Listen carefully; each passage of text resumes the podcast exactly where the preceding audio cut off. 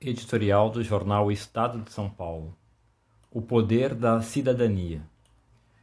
A cidadania é o princípio e o fim da democracia. A palavra vem do civis latino, equivalente do grego polites, o membro da polis, de onde deriva a nossa política. De um modo geral, a cidadania é o conjunto de prerrogativas e responsabilidades dos membros de uma comunidade política. O cidadão grego era alternadamente um soldado, servidor, legislador, juiz e administrador, dedicado em tempo integral ao interesse público. Mas a cidadania era o privilégio de uma minoria definida por gênero, raça e classe. Roma, em seus inícios, era similar, mas à medida que a cidade se alargava em um império, a cidadania foi gradualmente estendida.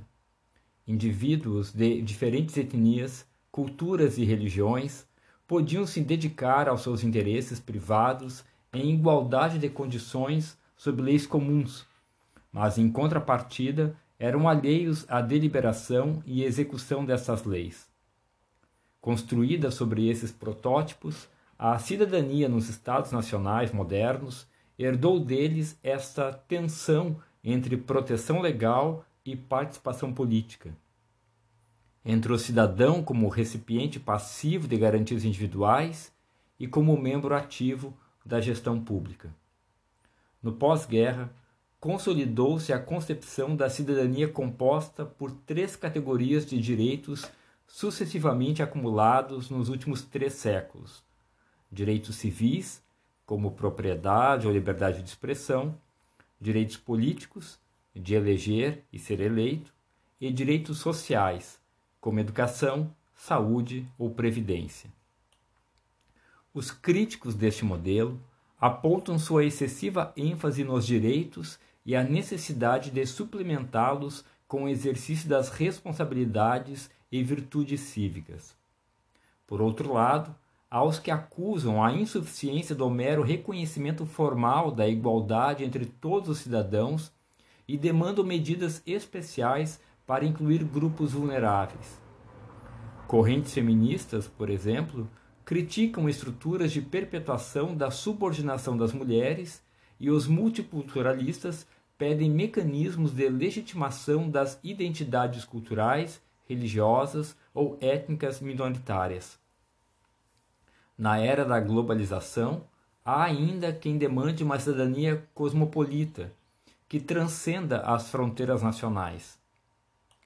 No século XXI, enquanto crescem as apreensões dos, dos ambientalistas em relação a um modelo econômico baseado na expansão contínua da produção e do consumo, o colapso das suas bases financeiras em 2008 assim como o impacto das novas tecnologias sobre a cadeia de trabalho, engrossaram o coro dos descontentes com esse sistema e com os mecanismos de representação política, desencadeando soluções populistas e autoritárias.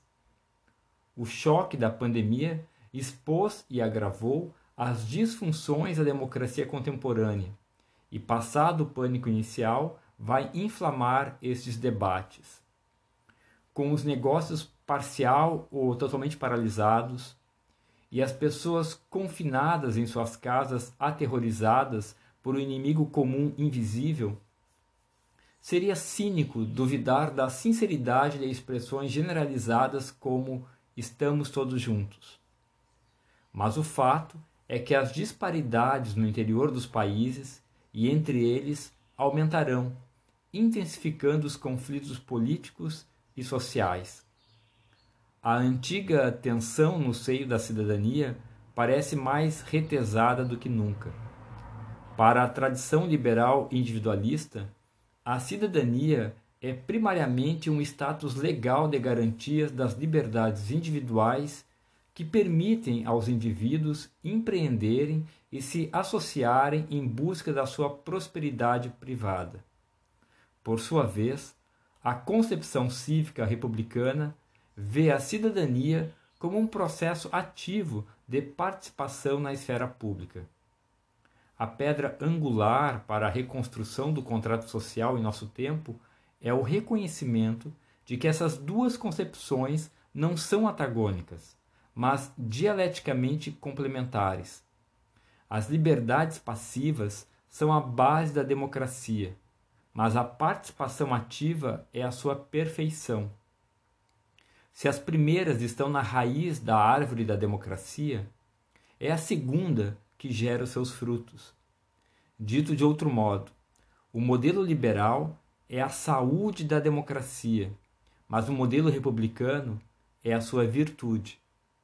Uma nova concepção de cidadania que sirva de coração a uma democracia a um tempo sadia e virtuosa, próspera e justa, é o maior desafio da política no pós-pandemia.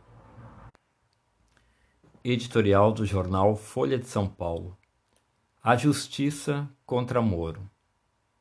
Pouco menos de um mês antes de aceitar o convite para fazer parte do governo Jair Bolsonaro, o então juiz federal Sérgio Moro decidiu incluir a delação premiada do ex-ministro Antônio Palotti nos autos do processo que apura se a empresa Odebrecht doou, em troca de favores, um terreno para a construção do Instituto Lula. A medida, acompanhada do fim do sigilo sobre o caso, ocorreu há seis dias do primeiro turno do pleito presidencial de 2018, no qual Bolsonaro tinha como principal adversário o candidato do PT, Fernando Haddad, que evocava o apoio e a memória de Luiz Inácio Lula da Silva como trunfos de campanha. Note-se que já decorriam, na ocasião, três meses desde a homologação do acordo judicial que permitiu a Palocci depor sobre supostos ilícitos cometidos pelo ex-presidente e outros expoentes petistas. A divulgação do depoimento de Palocci serviria a apoiadores de Bolsonaro como munição contra o rival, à época preso, condenado por corrupção em outros processos. Natural que se tenham levantado indagações, à época, sobre a conveniência da, da atitude de Moro, não teria o juiz da Lava Jato imaginado que a revelação poderia repercutir na disputa eleitoral? Na terça-feira, a segunda turma do Supremo Tribunal Federal decidiu que a delação premiada de Palocci não poderá ser usada na ação penal contra Lula, que tramita na 13ª Vara Federal de Curitiba. O ministro Gilmar Mendes, que votou nesse sentido, foi claro ao responder à pergunta sobre a oportunidade da divulgação do depoimento às vésperas da votação. Ele observou que a demora em incluir as declarações de Palocci nos autos parece ter sido cuidadosamente planejada pelo magistrado para gerar verdadeiro fato político na semana que antecedia o primeiro turno das eleições presidenciais de 2018. Ainda que não faça sentido atribuir o, de, o desenlace da, da eleição a iniciativa de Moro, acumulam-se evidências de erros de procedimento cometidos pelo ex-juiz. Como já se disse nesse espaço, a sofreguidão com que Moro se prontificou a participar do governo Bolsonaro abalou sua credibilidade e, por extensão, a da Lava Jato. Indicou-se que ambições políticas se misturavam ao ímpeto, não raro messiânico, da força-tarefa de combate à corrupção.